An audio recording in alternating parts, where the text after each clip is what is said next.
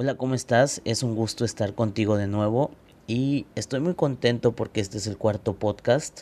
Ya llevamos un mes de la dosis y gracias de nuevo a todas las personas que han compartido el podcast en todas las redes sociales y te vuelvo a decir sobre el movimiento Centinelas, eh, Centinelas en el muro que hay aquí en mi iglesia Pan de Vida y es eh, intercesión 24/7, 24 horas, 7 días a la semana.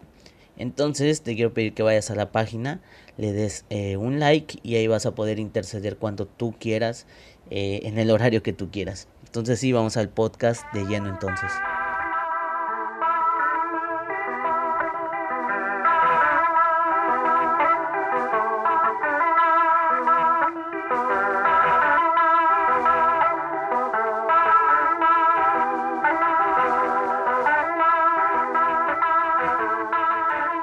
Pueblo judío hasta estas fechas celebra la fiesta de los tabernáculos, la fiesta del Sukkot o también conocida como la fiesta de las cabañas.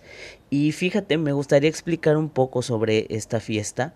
El Sukkot tiene un tiempo de celebración de una semana. Actualmente se celebra del 2 de octubre al 9 de octubre, en donde el pueblo judío recuerda que sus antepasados vivieron en cabañas en medio del desierto recibiendo la provisión de Dios eh, cuando iban en camino a la tierra prometida, ya que habían salido de Egipto.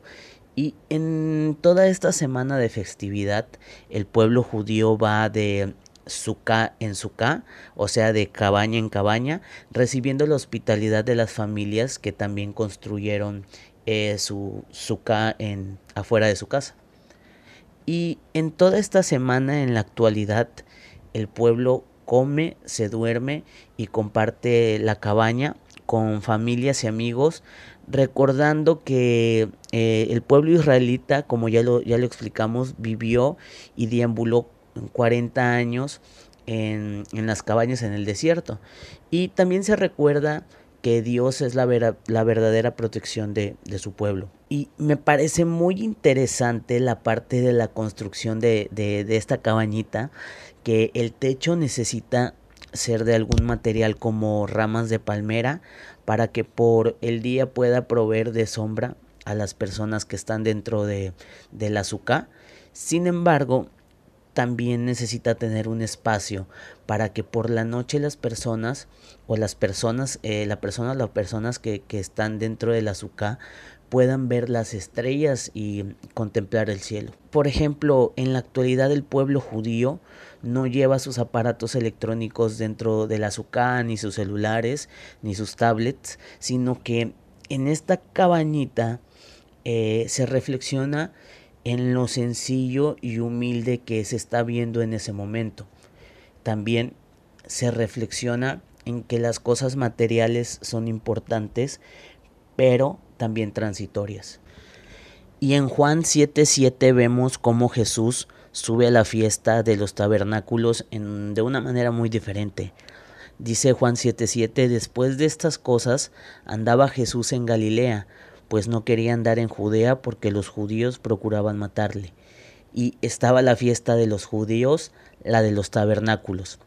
Y le dijeron a sus hermanos, sal de aquí y vete a Judea para que también tus discípulos vean las obras que haces, porque ni aun sus hermanos creían en él, así dice la Biblia.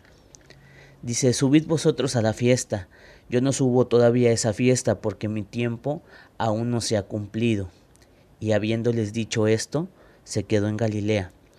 Pero después de que sus hermanos habían subido, entonces él también subió a la fiesta, y no abiertamente, sino como en secreto. Y le buscaban los judíos en la fiesta y decían, ¿dónde está aquel?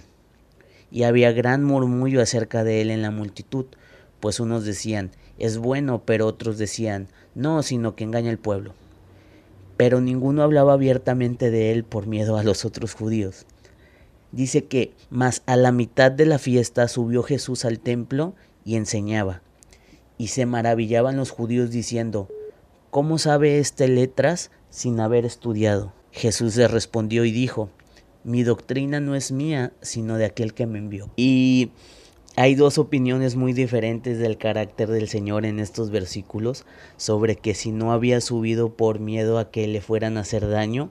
Sin embargo, yo creo que la interpretación más noble y observando cómo se movía Jesús, seguramente no subió al mismo tiempo que sus hermanos, porque fue en secreto, porque uno de los, de los aspectos de la fiesta en el Sukkot es la hospitalidad. Entonces, estoy seguro que si iba entre todos sus hermanos, lo iban a, reconocer y querer darle hospitalidad al mismo tiempo en todas las las ¿no? Por eso este fue más fue fue más adelante, fue más tarde.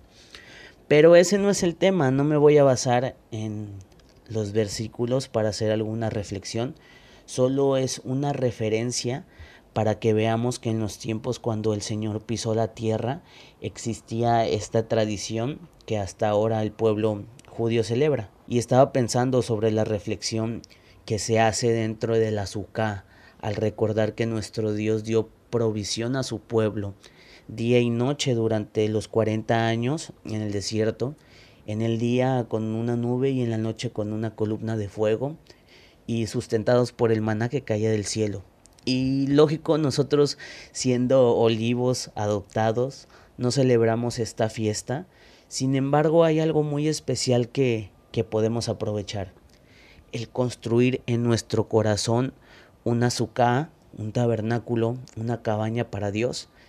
Aún en esta cuarentena yo creo que es muy importante recordar que Dios nos ha ayudado en tiempos complicados y que si hasta el día de hoy eh, lo sigue haciendo, que si hasta el día de hoy tenemos un techo donde dormir, agua que beber, comida para sustentarnos y que cuando hace frío y llegamos a casa podemos eh, cobijarnos y, sentimos y sentirnos a salvo con una temperatura corporal cálida en estos aspectos tan básicos pero tan divinos podemos construir una una azúcar, una cabañita en nuestro corazón para Dios y reflexionar sobre todo lo que, sobre los tiempos difíciles en los que Él nos ha provisto y en el tiempo presente que Él nos sigue proveyendo.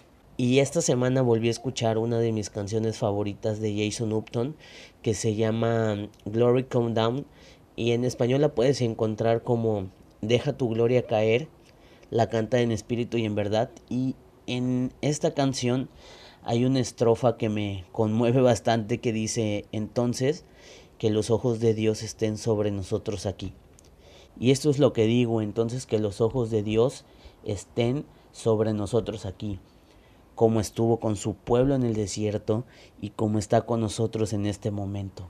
Y sabes, si tú tienes alguna necesidad, yo hoy te puedo decir que entonces los ojos de Dios estén sobre nosotros aquí. Si estás pasando enfermedad, si estás pasando alguna situación en tu vida o en la vida de tu familia, digo que entonces que los ojos de Dios estén sobre ti. Sabes, nos vemos el siguiente podcast. Te mando un abrazo a la distancia y ahí agrégame a las redes sociales César Ramírez y me mandas una solicitud y ya te, te acepto. ¿Sale?